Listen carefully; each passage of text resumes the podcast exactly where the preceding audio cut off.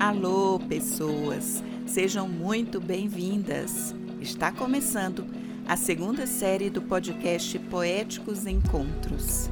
Eu sou Claudine Melo e estarei com vocês na apresentação de cada programa. Carteira de Identidade. Toma nota, sou árabe. Número de identidade 50 mil. Número de filhos 8 e o nono já chega depois do verão. E vais te irritar por isso? Toma nota, sou árabe. Trabalho numa pedreira com meus companheiros de dor. Para meus oito filhos, o pedaço de pão. As roupas e os livros arranco da rocha. Não mendigo esmolas à tua porta, nem me rebaixo no portão do teu palácio. E vais te irritar por isso? Toma nota, sou árabe, sou nome sem sobrenome, paciência sem fim, num país onde tudo o que é ferve na urgência da fúria. Minhas raízes antecedem o nascimento do tempo, o princípio das eras, o cipestre e a oliveira, a primeira das ervas. Meu pai, de família na terra, sem nobreza entre os seus. Meu avô, de presença no arado, nem distinto nem bento, sem nome nem renome, sem papel nem brasão. Minha casa, só choça no campo, de troncos e tábuas e ela te agrada? Sou nome sem sobrenome. Toma nota. Sou árabe, cabelos negros, olhos castanhos e o que mais? A cabeça coberta com kefia e cordão, dura como pedra, rija no toque a palma da mão. E o melhor para comer? Azeite zatar. O endereço? Uma aldeia isolada, esquecida, de ruas sem nome, e um homem no campo e na pedra, e vais te irritar por isso? Toma nota, sou árabe. Arrancaste as vinhas de meu avô, a terra que eu arava. Eu e os filhos todos, nada poupastes. Para nós, para os netos, só pedras, pois não. E o governo, o teu, já fala em tomá-las. Pois então, toma nota. No alto da primeira página, não odeio ninguém, não agrido ninguém. Ao sentir fome, porém, como a carne de quem me viola. Atenção, cuidado com a minha fome, com a minha fúria. Mahmoud Davish, tradução Paulo Fará. Nesse episódio, temos a presença do multi-instrumentista, compositor e poeta Carlinhos Antunes e das artistas Marmoni e Oula Al-Sagir, que fazem parte da Orquestra Mundana Refúgio.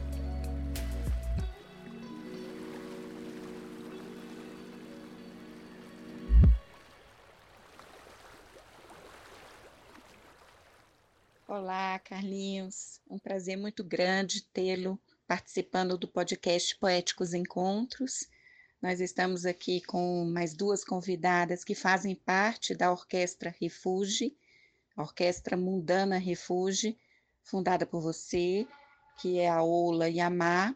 Mas é, eu queria que você contasse um pouco para nós como surgiu a orquestra, qual foi a inspiração, a motivação que levou você a construir essa orquestra em que há membros de diversas nacionalidades. Então, queria que você contasse um pouquinho para nós sobre isso. Olá, olá a todas, todos e todes. Eu sou Carlinhos Antunes, sou diretor da Orquestra Mundana Refúgio. A história dela vem de muito tempo, né? A gente, eu trabalhei muitos anos com povos da América Latina, com exilados políticos. Eu rodei bastante esse continente, tanto o Brasil como o continente, é, conhecendo ritmos, músicas, povos. Depois, a partir dos anos 80, eu tive a experiência de poder tocar com a Susana Baca, uma grande ícone da, da música negra peruana. Nos anos 80, 85, 86, eu entrei para o Grupo Tarancon, fiquei uns dois, quase três anos. E aí tive muito contato com a música também do continente. É, fizemos shows, inclusive fora, fomos para o Marrocos, que para mim foi fundamental. Depois, nos anos 90, eu fui morar fora do Brasil, no final dos anos 90. morei no Marrocos, morei na, na Europa, e eu percebi que morando sobretudo na Europa, que embora com todo a questão do racismo com relação aos imigrantes, todo, mas de qualquer maneira, os que lá estavam, né?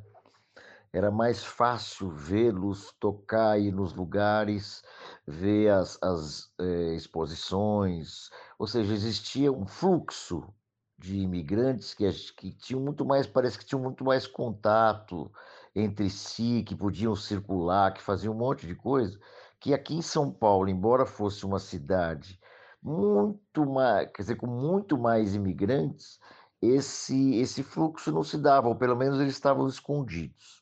Resumindo, quando eu voltei ao Brasil no final dos anos 90, na primeira 96 por aí, eu percebi, eu falei, bom, onde estão esses tantos povos que moram aqui em São Paulo? E aí participei de um projeto junto ao SESC, na época, que chamava São Paulo de Todos os Povos, ou Todos os Povos de São Paulo.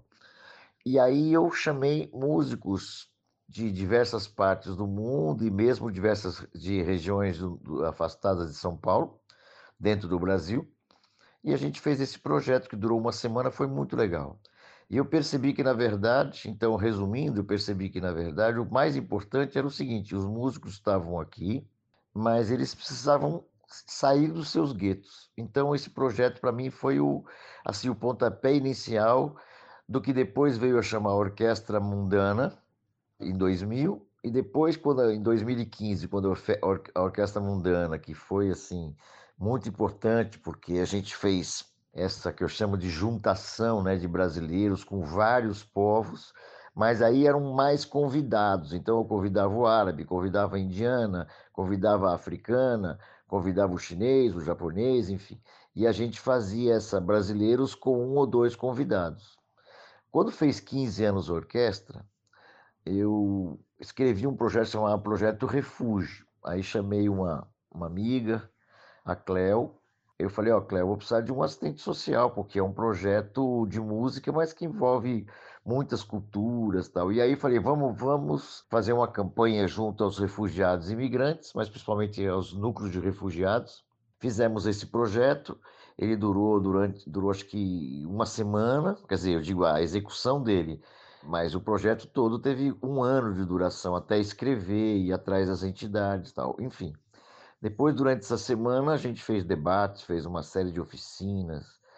Então, na verdade, resumo, resumo do resumo do resumo, é, a Orquestra Mundana Refúgio ela é reflexo desse trabalho de São Paulo de todos os povos. Eu chamo de o trabalho síntese, assim, a, a orquestra é síntese de um trabalho longo que eu faço ao longo desses 30, 40 anos de música, né? Má, é, você chegou aqui no Brasil já com a música como fazendo parte da sua história de vida? É, eu cheguei no São Paulo, em São Paulo 2012. No Irã, eu uh, passei, acho que estava uh, 30 anos quando que cheguei aqui. Então, uh, grande parte da minha vida é passou do Irã, né? Eu quero ser uh, passou na escola, universidade, tudo uh, foi no Irã. Um, também eu, eu, sempre amava uh, paixão para uh, arte, também para cantar. Infelizmente, para mulheres, trabalhar com arte é muito difícil.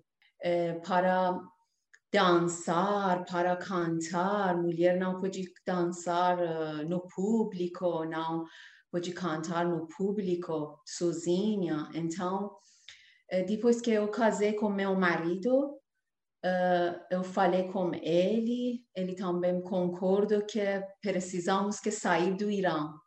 Ele, antes de casamento, ele viajou para o Brasil, viajar como turista ele falou que é Marmoni, vamos para Brasil. Se você gosta, podemos ficar lá. Então, eu pensei sobre Brasil que não conhecido para mim, uh, mas para realizar meus sonhos, eu deixei meu país, minha terra, para buscar realizar sonhos no Brasil. Primeira coisa que foi muito e muito difícil no Brasil achar trabalho, acho. Também é muitos uh, preconceitos sobre pessoas que não conhecem você, você é de uh, Oriente Médio, sabe? Muito uh, coisas passam na cabeça de hum, pessoas de América Latina, né? Sobre Oriente Médio. Oriente Médio não assim, tudo não é, não é terrorista, tudo não é armada, armado. Mas eu tava sonho, né? Por isso uh, precisa uh, paciência para chegar. Passei muito tempo depois que eu conheço Carlinhos Antunes, eu cheguei no uh, momento que eu, eu queria, né? Eu perguntei de, uh, de ele que você uh, trabalha com pessoas estrangeiras, porque eu vi que ele estava uma apresentação com uma cantora não brasileira, com outro país acho que peruano, não sei, língua, mas é, como América Latina também, língua dela também é espanhol. Mas eu entendo que a música dele é diferente. Então eu falei com ele que eu sou cantora iraniana, mas uh, felizmente ele conhece o Irã. Ele falou: oh, que bom, você é iraniana, não vi aqui iraniana do Irã uh, uh, manda voz, vídeo para mim, vamos começar. Eu gosto conhecer, eu gosto trabalhar. Então, eu entrei na orquestra, nós começamos falar sobre nossa música, sobre nossa cultura, foi assim. Que maravilha. Mas, Ola, ouvindo a, a Má contar, fiquei pensando aqui, e sua chegada no Brasil, como foi? No primeiro, eu quero agradecer muito pela esse convite. Eu fiquei uh, muito feliz também, sempre com honra estar com vocês, uh, compartilhando um pouco sobre a nossa experiência e a nossa um, história, né? É, Para mim, como Ola, que a primeira coisa que mudou aqui no Brasil é o meu nome, que é a pronúncia totalmente diferente, seja o, o nome mesmo, seja o sobrenome, tudo diferente pela pronúncia, como em árabe, pelas letras latinas aqui em, em, português. Meu nome em árabe é Ola Sagir, e vocês falam Ola Al-Sagir, que é totalmente outro nome, né? Mas já. Você foi rebatizada no Brasil. Exatamente, porque isso eu me chamei o, o, meu filho, o pequenininho que eu recebi aqui, e Carlos, porque não achei nenhum nome árabe que não vai mudar aqui no Brasil, o pronúncia. Eu acho que a primeira coisa de identidade, que é o nome da pessoa, né? Enfim, na minha chegada estava com meu marido e um filho, Adam, que com dois anos de idade, no 2015. No começo eu vou falar só rapidinho, porque meu pai saiu da Palestina no ano 48 por causa da guerra do ocupação israelita que aconteceu na Palestina no ano 48 e foram para a Síria é, com os irmãos e a parente, a família inteira, e eles achavam que alguns dias, algumas semanas, e eles vão voltar. O que aconteceu, infelizmente, que ninguém é, conseguiu voltar e se tornar para a sua terra nativa e eles recriaram a sua vida nova na Síria e viveram toda a vida deles e morreram como refugiados palestinos. Então, o primeiro ponto que eu vivi toda a minha vida na Síria como refugiada palestina. Eu nasci como refugiada palestina. Eu conheço esse sentimento e esse a palavra de refúgio, sabe? Só que não vivi a experiência de refúgio, porque já nasci num país árabe, que ele falando a nossa língua, a cultura muito perto, comida. A minha chegada aqui foi muito difícil. Eu cheguei sem nenhum conhecimento com meu marido, como eu te falei, com um filho de dois anos. Foi uma decisão muito rápido que eu fui da Síria para Egito, atrás do meu marido com meu filho. Meu irmão estava na Malásia, a minha irmã mais nova na Turquia, minha mãe ficou sozinha lá na Síria depois que meu pai faleceu. Então, eu ficamos uma família de cada um num país diferente. E o, de repente, pelo sorte que o meu irmão me falou quando eu estava no Egito, por que vocês não vão para o Brasil?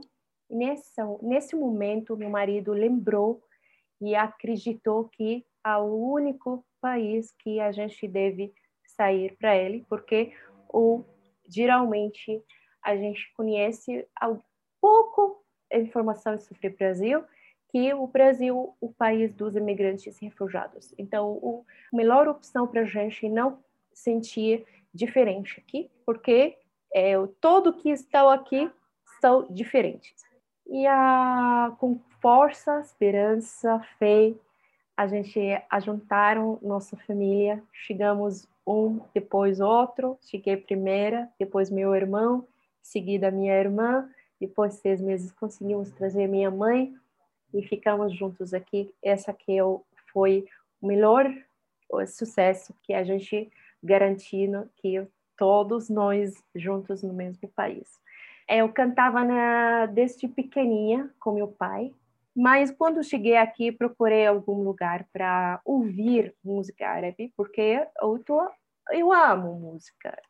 Eu preciso, só que não achei. Um amigo, o Paulo Farah, que eu o dono da, o diretor da Bibliaspa, que eu conheço, quando eu perguntei-lo, ele falou, infelizmente não tem, por que vocês, você não começa?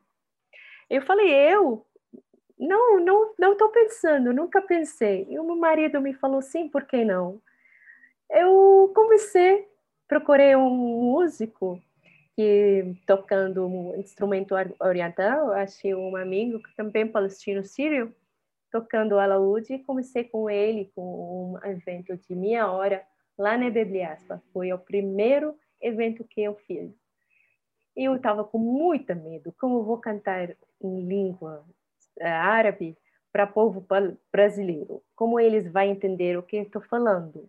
Só que eu depois, essa meia hora acabou, eu vi aquele é, reflexão da, do, do, público que eu estava assistindo, que é, me parabenizar, que eles ficaram emocionados, que eu essa aqui fiquei uh, chocada, porque não é fácil você deixar o público sentir o que você está cantando sem entender nenhuma palavra das suas músicas que você cantou para minha hora inteira, sabe?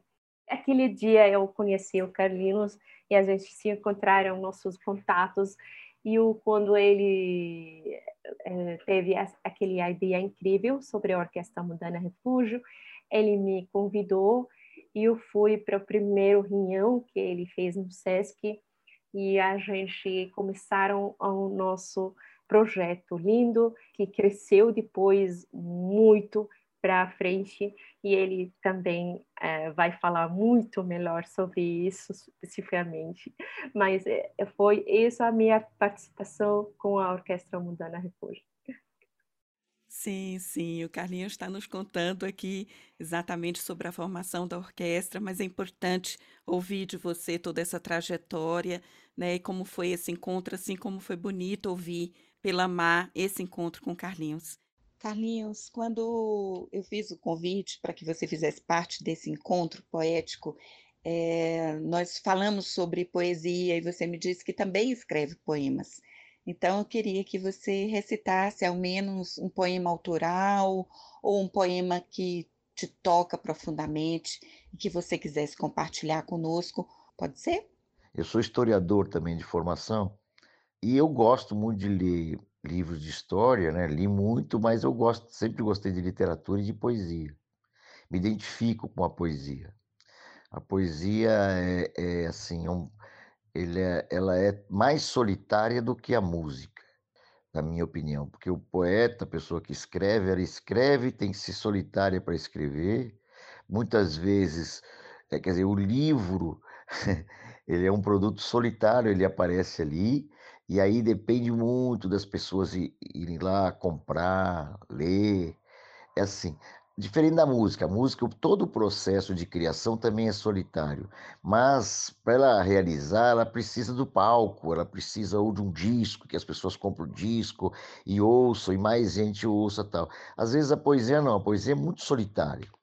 Então eu me identifico com isso também. Eu gosto de escrever, eu não, não, não até escrevi no prefácio do meu primeiro livro, que eu não me julgo poeta, mas eu gosto de escrever.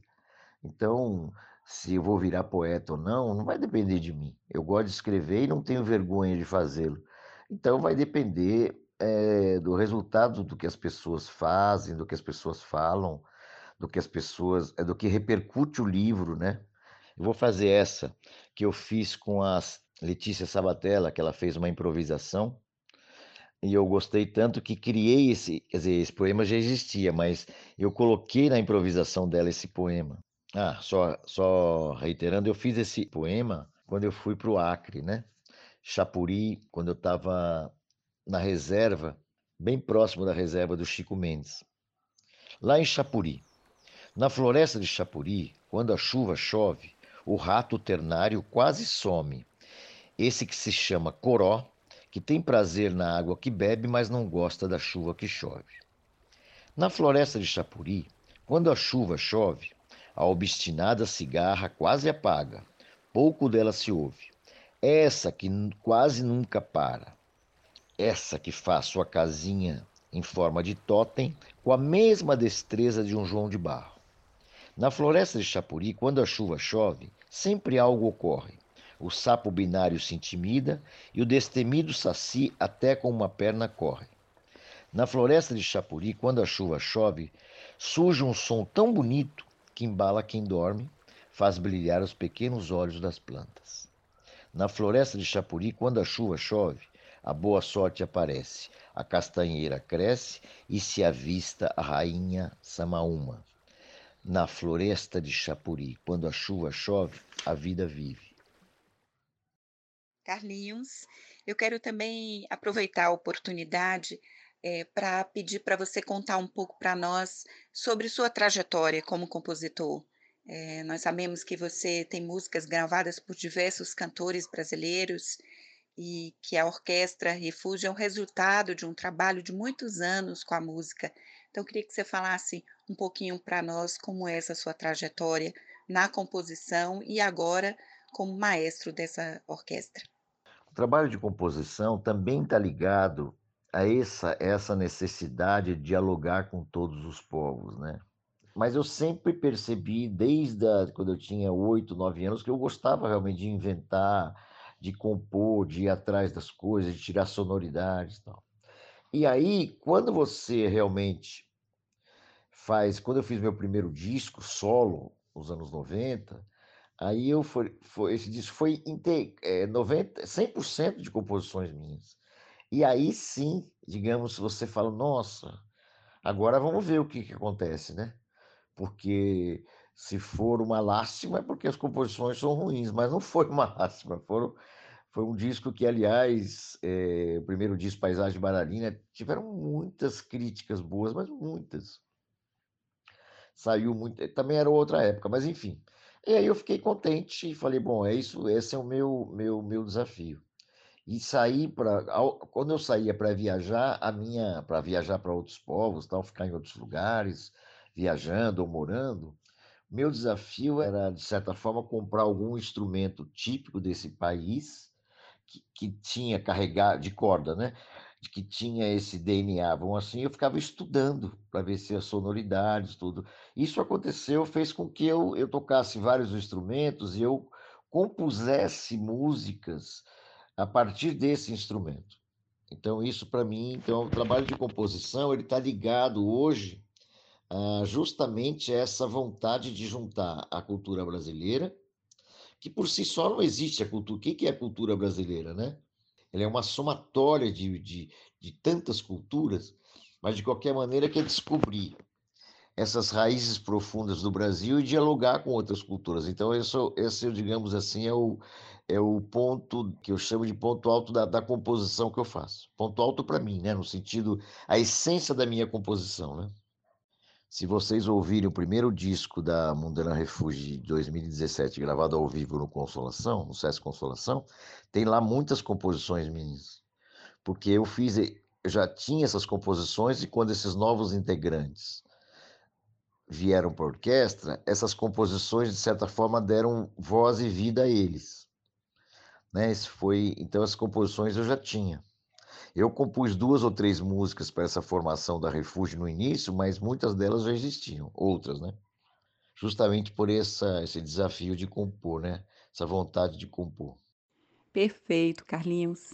Eu queria perguntar para você, Mar, quando você começou é, a se apresentar no Brasil, é, esse sentimento de que você estava trazendo toda a cultura persa junto com você, isso de fato aconteceu? Eu estou certa em pensar dessa maneira?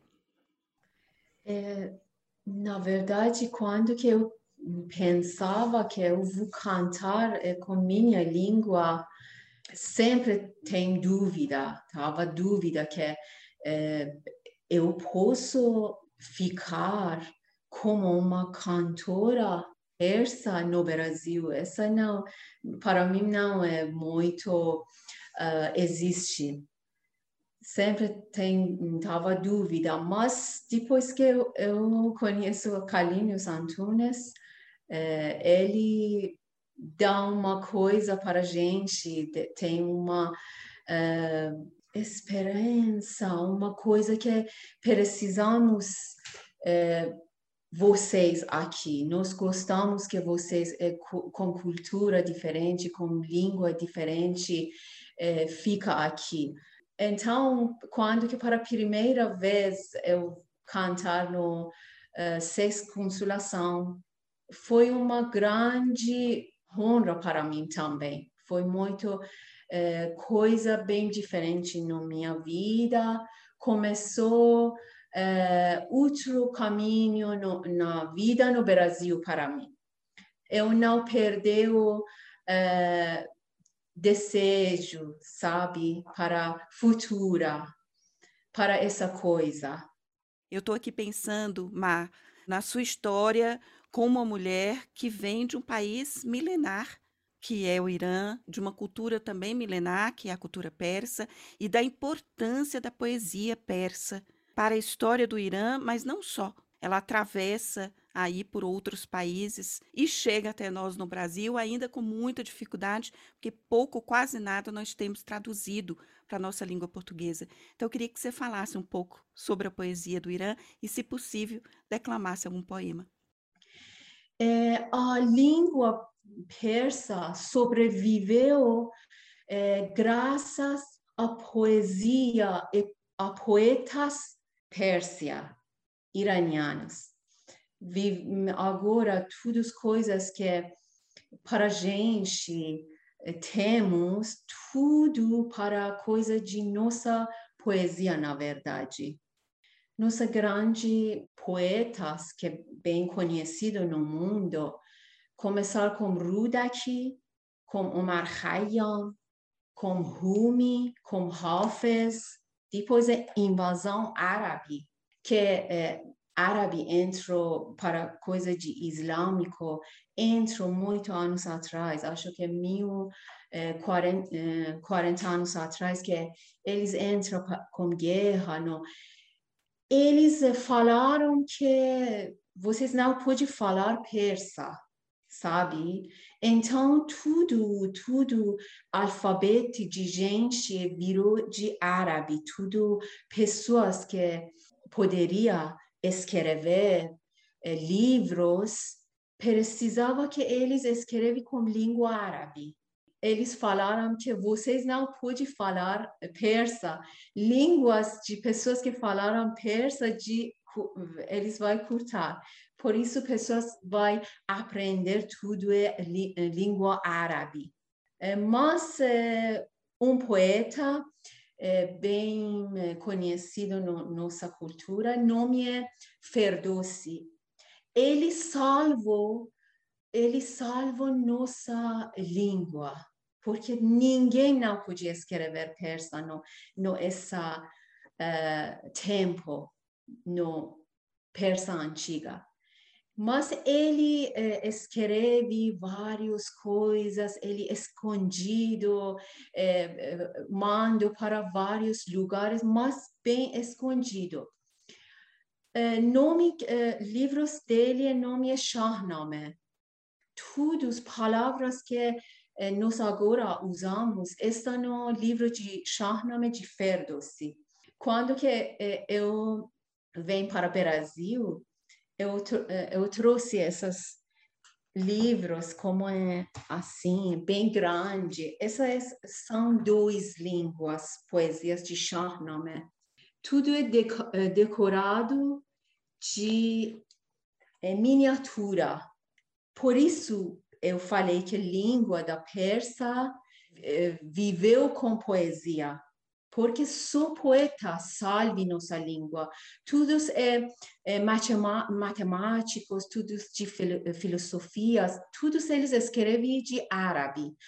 Por exemplo, agora no vários lugares no mundo precisa que nós escrevemos língua inglês, né? Então, nossas crianças, nossas pessoas eh, vai perder depois muito tempo, perdeu a língua de gente. Mas eh, nosso eh, poeta salve nossa língua até agora. Vou explicar uh, antes sobre uma poesia que no mundo bem conhecido, Sadi Shirazi eh, escreve essa poesia eu vou, antes vou explicar sobre essa poesia, depois vou declamar para vocês. Que an, muitos anos atrás, Sadi falou sobre essas coisas. Nós precisamos so, so, sempre pensar uh, sobre essas coisas. Vou uh, ler para vocês. Seres humanos são membros de uma união uma essência, uma alma na criação. Se um membro sofredor, todos os outros também são uh, afetados. Você que não sente a dor do, do outro, perderá o direito de ser chamada humano. Essa é bem conhecido. Os versos devem ser ouvidos por todos nós, porque é um ensinamento do que é ser humano, e eu queria que você falasse na sua língua. Eu queria que você declamasse em persa.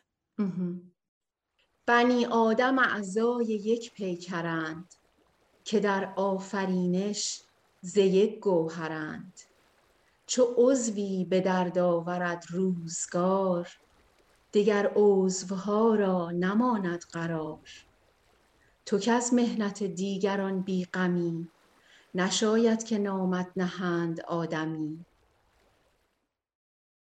Essa que coisa mais coisa linda. que você que não sentindo dor de humano perdeu o direito de chamar perfeito uh, humano viu a diferença que é você declamando na sua língua tem a emoção, assim como quando eu escutei o Salim declamando em árabe. Eu queria passar para você, Ola, para você mostrar para a gente a poesia que você separou, que eu sei que é de um poeta muito importante. Eu queria que você falasse um pouco sobre isso. É, a poesia que eu escolhi hoje é uma poesia para o poeta Mahmoud Darwish, que é o, uh, um poeta universal que mais famoso na Palestina e mundo árabe e uh, uma, fora do mundo árabe também. Os livros, poesias dele foi traduzida para várias línguas, inglês, até em português tem aqui várias e um monte de outras línguas que ele sempre falando sobre a terra nativa, a Palestina, que ele sempre falando sobre a, o amor, falando sobre esse amor para as mulheres e no mesmo tempo ele passar isso, virar tudo isso para o amor para a Palestina e o retornar para a Palestina. E essa poesia, ela falando que muito curta assim, neste terra o que merece de viver. O final de setembro, uma mulher que saiu dos 40 anos com todos os seus damascos, a hora do sol na paraíso, na as nuvens emitindo. Neste terra o que merece de viver. Neste terra há uma senhora, você a mãe dos começos e eu também a mãe dos fins. Foi chamado Palestina e até agora ainda está chamando Palestina. Senhora, eu mereço porque você é minha senhora, eu mereço viver. Então, eu vou ler agora em árabe. على هذه الأرض ما يستحق الحياة نهاية أيلول سيدة تترك الأربعين بكامل مشمشها. ساعة الشمس في السجن غيم يقلد سربا من الكائنات. هتافات شعب لمن يصعدون إلى حتفهم باسمين. وخوف الطغاة من الأغنياء. على هذه الأرض ما يستحق الحياة. على هذه الأرض سيدة الأرض أم البدايات وأم النهايات. كانت تسمى فلسطين. صارت تسمى فلسطين. سيدتي أستحق لأنك سيدتي. أستحق الحياة. Estou aqui, tô aqui emocionada. Eu queria que você falasse um pouco mais, Carlinhos, qual é, qual é a sua análise sobre essa questão da migração, do refúgio, como você entende essa questão é, perpassando essa história do Brasil mais recente e o que a Orquestra Refúgio propõe como uma forma da gente é, valorizar a presença de pessoas de diversas nacionalidades no Brasil e principalmente o combate à xenofobia. É o seguinte, a, como eu disse anteriormente, o meu envolvimento com, com a questão do, do refúgio, a questão da imigração, ele é muito, muito grande. Primeiro porque eu sou neto de imigrantes pobres italianos que vieram para cá. Meu avô trabalhava em saca de café no, no Instituto Brasileiro do Café, era carregador mesmo de café, de saca de café. E minha avó também vieram da, de uma região pobre da Itália, quer dizer, duas regiões pobres, eram de famílias pobres na Itália um mais ao centro, outro mais ao norte, mas eram famílias pobres que vieram para cá no final do século XIX, né? E aí quando eu fui estudar música, fui estudar história, fui estudar música, por exemplo, eu me lembro que eu me sensibilizava muito com o flamenco, e depois, obviamente, se era com o flamenco, tinha uma influência muito grande da música cigana, da música árabe, e isso me tocava profundamente. Isso é uma questão que não dá para explicar, né? Porque uma coisa é você explicar racionalmente, outra coisa é você sentir emocionalmente, e isso é muito forte. Eu sempre me identifiquei com a música de todos os povos e sempre achei que elas eram minhas, no sentido de faziam parte do meu universo. E aí, isso me motivou. Eu viajei muito pelo Brasil, depois viajei pelo continente latino-americano, trabalhei com exilados políticos nos anos 80 aqui, aqui bastante em São Paulo.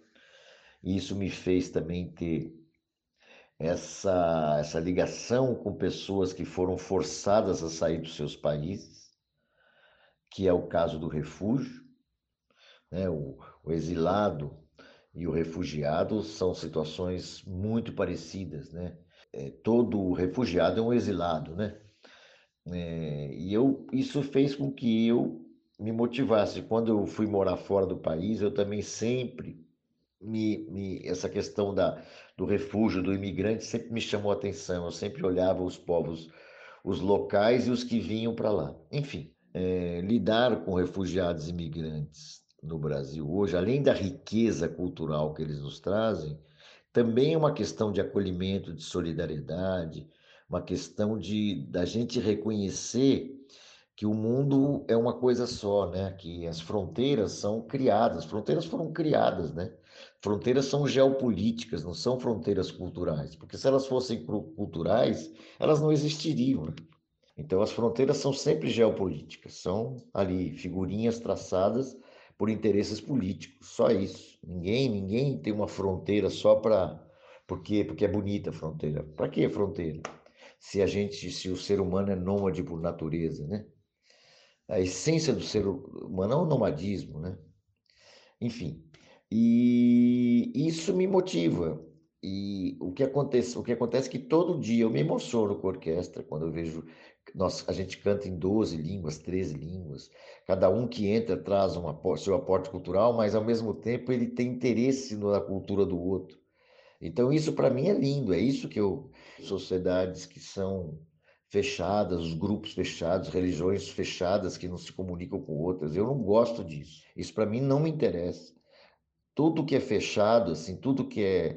A mim não me interessa, não me interessa. Eu estou aqui nesse sentido para subverter essa, esse pensamento sectário, esse pensamento monolítico, né? E isso vale para a música. Então, os, o que eu sonhava era com essa orquestra. Por isso que eu falo que ela é resultado de muitos anos de trabalho, mais de 40 anos de trabalho.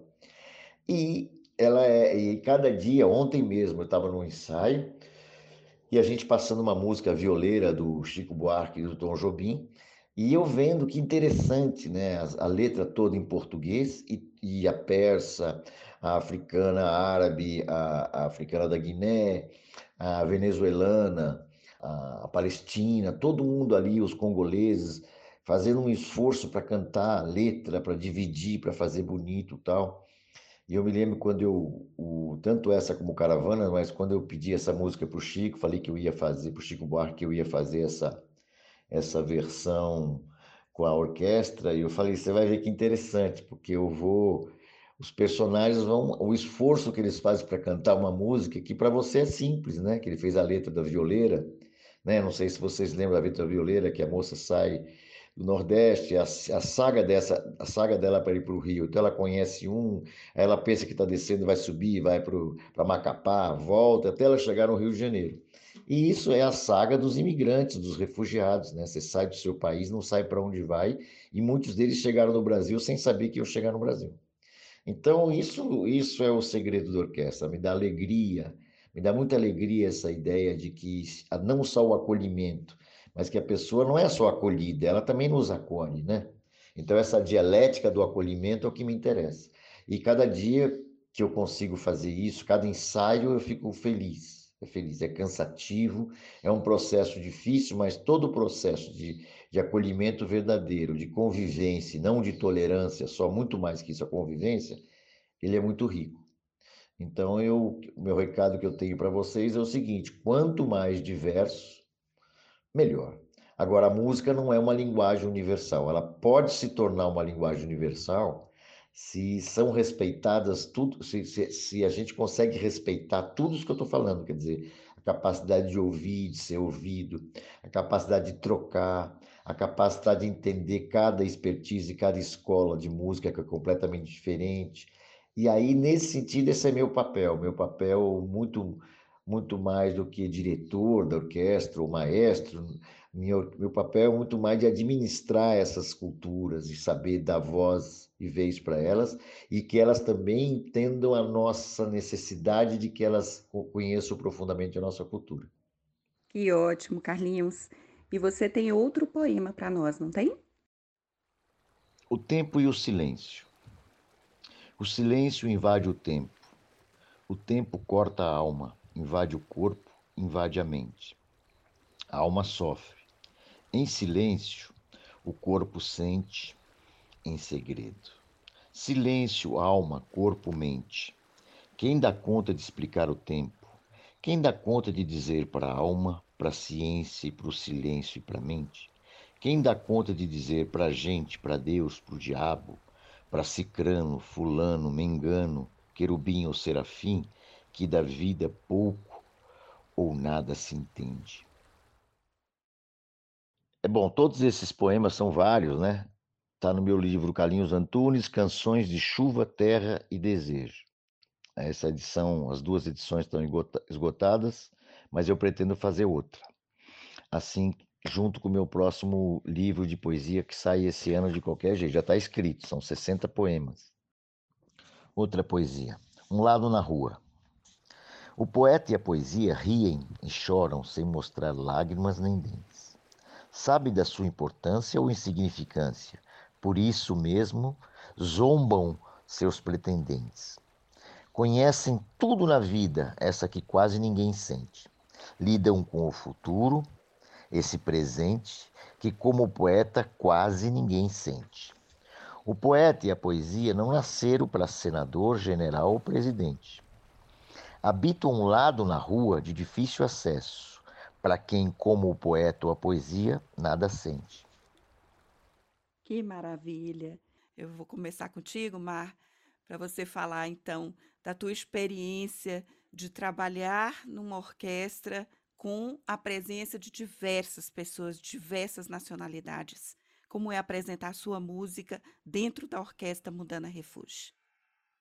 É, essa é um espaço dá para mim que eu posso usar de algumas coisas que eu amo eu sempre escolho de poesias que eu gostaria cantar. Eu sempre usava é, poesias que têm um significado bem diferente. Eu acho que aqui, não conhecida, sempre eu escolho essas uh, poesias para, para colocar no dentro música que, por exemplo, Carlinhos, nossa colega, uh, falaram para a gente que Marmoni, por exemplo, você pode cantar essa tamanho. Eu sempre escolho de um, poesias que eu queria pessoas do Brasil conhecer.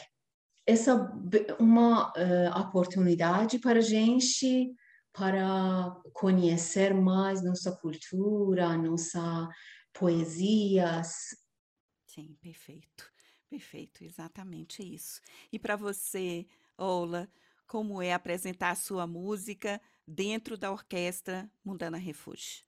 Olha, para mim, representar o mundo árabe e a Síria e a Palestina especificamente também uma é, grande orgulho, uma grande responsabilidade, porque no começo eu vou falar que eu que estamos nessa orquestra com muita sorte, muita sorte mesmo, porque como a Marmoni falou, que a gente conseguimos a oportunidade de apresentar a nossa cultura com jeito e maneira bem é, musical, or orquestral, assim, com esses músicos incríveis que um sonho se encontrá-los, é, além de mais tra trabalhar com eles. Aprendi muito de cada um deles, de cada cultura deles, de cada país, de cada música que eu nunca imaginei que eu vou conseguir cantar em português, até eu cantando agora, a gente canta em português, espanhol, persa, africano, de várias línguas da África, é, muito mais. Então, é, não é fácil. China, China. China, até sim, músicas da China, assim. Então, é, não é fácil isso, só que a gente amar, amando isso cada vez, cada música que o Carlinhos mostrasse para gente, eu fico chocada no começo, na primeira tempo, na primeira vez quando eu ouvi a música nova, eu falo, meu Deus, como eu vou conseguir isso? Só que depois, até o hino nacional consegui decorar, sem ler. Isso, para mim, é uma, uma universidade, né? Porque estou aprendendo de tudo ah, tudo isso que também eu para mim escolhendo as músicas que também falando sobre é, a nossa cultura que é a mais rica que mais difícil ainda as poesias as árabes mesmo que tem que explicar para entender o que que essas palavras está falando especificamente aquelas poesias que estão antigas, que a, a, tem uma língua que a gente não usa até agora. A gente não conhece os significados dessas palavras antigas tão pesadas na língua árabe, porque é o língua árabe um mar, um mar de é, verbos, palavras, e até que o amor, a gente temos mais de sete palavras, sete sentimentos, falando sobre sete níveis de amor. Então, uma responsabilidade muito grande para mim. Cada vez eu fico muito, com muito cuidado para escolher até o que, que eu tenho que vestir, o que, que como eu tenho que falar, porque estou representando, representando uma mulher árabe, que eu tenho que também uma uh, responsabilidade do meu braço mudaram a ideia sobre a mulher árabe. Então, agradeço a orquestra, agradeço o meu marido, agradeço o Brasil, agradeço é sempre o, a sorte que ele me traga para cá, para eu ser a mulher que eu tô agora, porque eu perdi coisas, mas ganhei muito mais coisas. Então, eu estou rica com isso. Muita sorte a, a conhecer o Carlinhos, ser um membro representando o cultura árabe nessa orquestra incrível, que já mais de três anos e meio a gente conseguimos um sucesso incrível no, no Brasil, até que eu me ajudou para ser mais conhecida, a conseguir mais trabalho com minha própria banda para música árabe, a, a, eu, a Marmônica, todas as as pessoas que trabalham na orquestra, é, cada uma a gente temos outro trabalho, o trabalho próprio é, que de nós. Então a orquestra ajudou a gente bastante para divulgar, para para é, para as pessoas, a maioria das pessoas conhece o nosso trabalho, nossa personagens de vários lados. Então eu fico sempre agradecida por tudo isso. Obrigada. Que maravilha, uma fala formidável para fechar esse encontro poético maravilhoso. Eu quero muito agradecer vocês. Todos os contatos de vocês vão ficar nos créditos do podcast e depois no material de apoio que nós vamos veicular. Prazer muito grande. Espero encontrá-las muitas vezes nos palcos e em outras oportunidades de diálogo. Gratidão imensa a você, Ola, e a você, Mato, encantada com a sua presença também e a gente ainda vai conversar muito sobre poesia. Obrigada para todos, para essa oportunidade que vocês dão para a gente. É, fiquei muito feliz para esses tempos maravilhosos.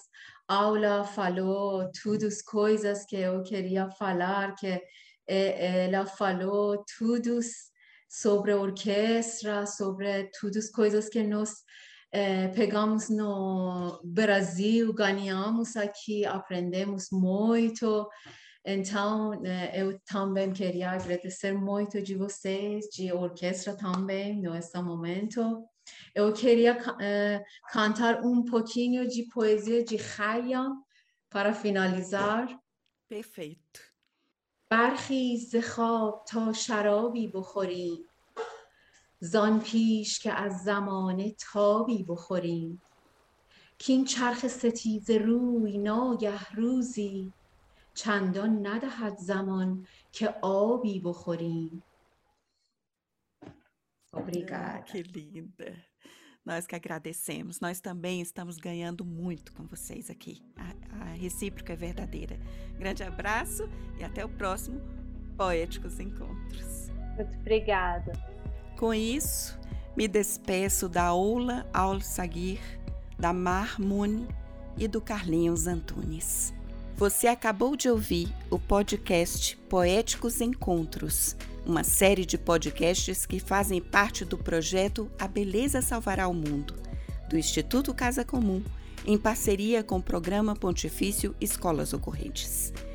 Realizado com recursos do PROAC Direto Secretaria da Cultura e Economia Criativa do Governo do Estado de São Paulo.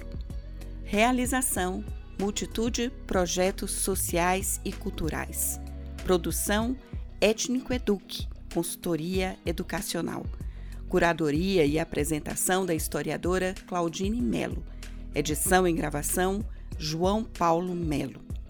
Agradecimentos a Neca Setúbal, Silvana Bragato e Célio Torino. Esses episódios estão disponíveis no canal do Instituto Casa Comum no Spotify e demais plataformas de podcast. Também no site do Instituto Casa Comum, www.institutocasacomum.org. Nos acompanhe nas redes sociais: YouTube, Twitter, Facebook e Instagram. Todos os programas estão liberados para uso educacional e transmissão gratuita por emissoras de rádio comunitárias, educativas e locais, bastando cadastrar-se no site do Instituto Casa Comum. Agradecemos a atenção de vocês e até o nosso próximo Poéticos Encontros.